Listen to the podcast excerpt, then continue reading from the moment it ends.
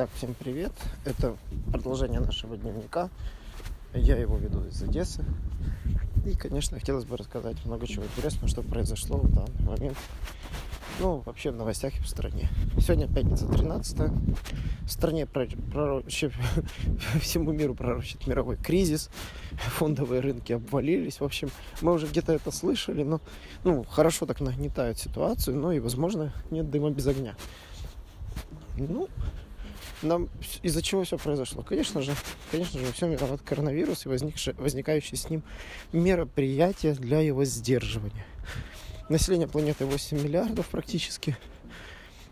Для сдерживания инфекции существуют механизмы, которые называются карантины.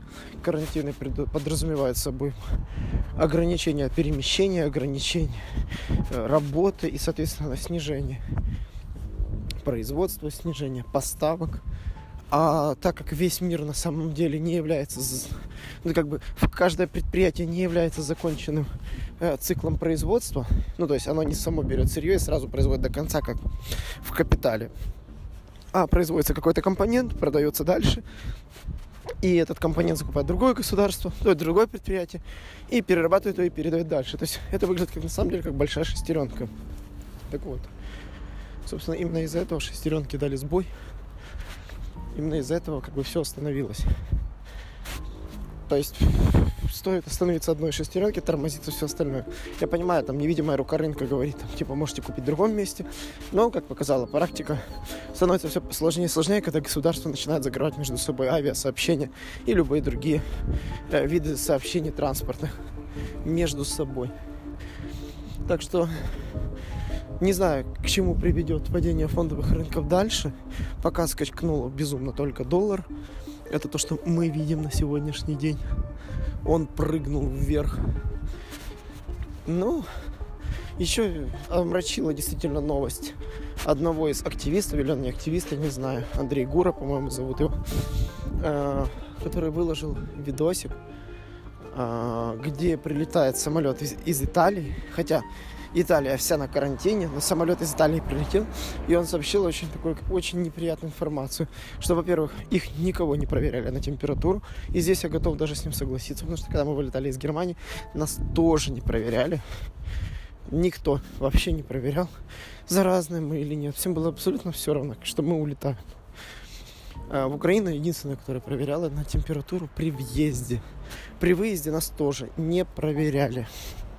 И при въезде в Германию нас тоже не проверяли.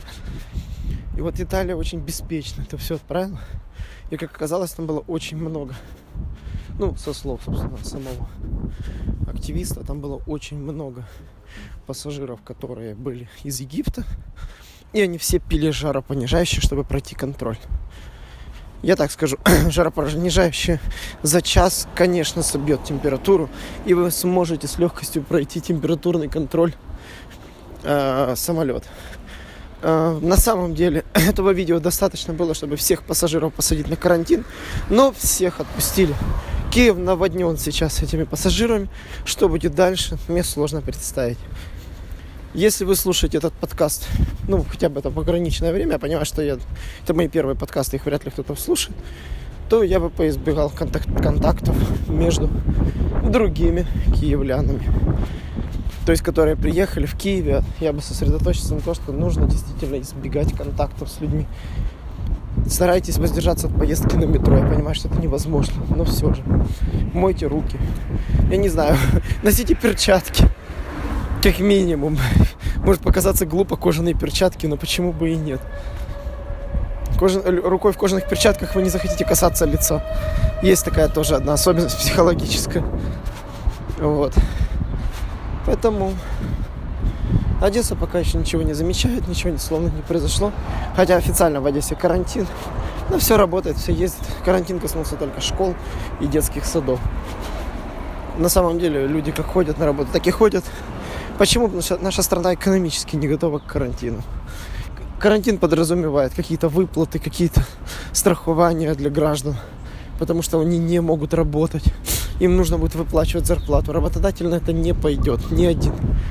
Очень другая, ну здесь совсем другая ментальность, другая система и действительно трудный рынок.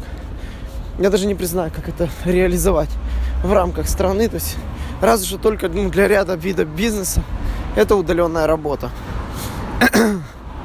это действительно может сохранить здоровье работнику и тем самым ограничить его контакты с другими людьми. Удаленная работа это самый оптимальный вариант, если это возможно. Я понимаю, что не все ниши это могут сделать, но все же. На этом пока все.